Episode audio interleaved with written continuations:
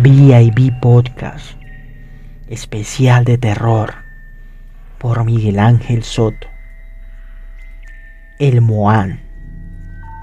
Mucho cuidado con las profundidades acuáticas y las oscuras cuevas de espacio misterioso, porque desventurados visitantes podrían encontrarse de frente con un ser de horror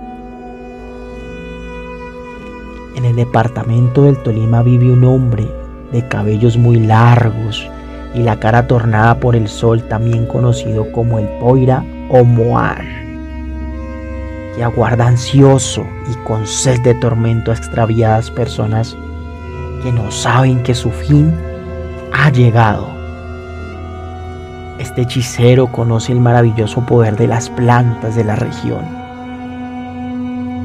pero tiene una gran pasión y gusto por las mujeres.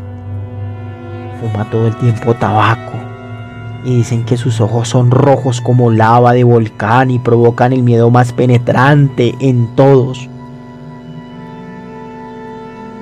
El Moán se esconde en los ríos esperando a que aparezcan muchachas lindas para cortejarlas y luego raptarlas, especialmente a las que lavan la ropa.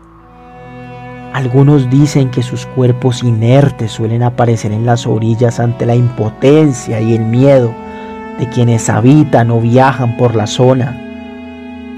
Aunque muchos temen a este ser, se afirma que nostálgico navega por los ríos tocando una miserable guitarra y cantando tristes tonadas en su canoa. Cambia de apariencia para ir a los pueblos a comprar aguardiente y tabaco un aspecto atractivo y a la vez demoníaco que le ayuda para engatusar mujeres. Es un brujo de las aguas porque puede crear olas que voltean las chalupas haciendo hogar a sus barqueros y pasajeros.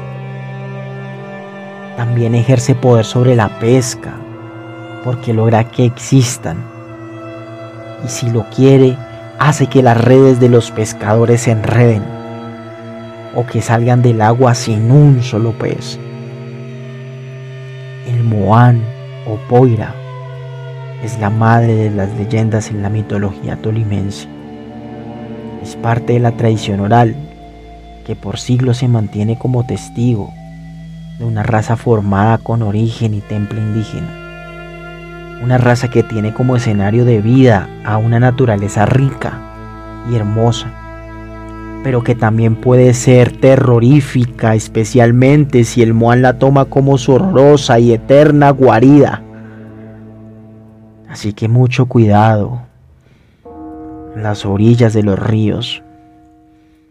No querrás que este ser de horror se aparezca en tu vida.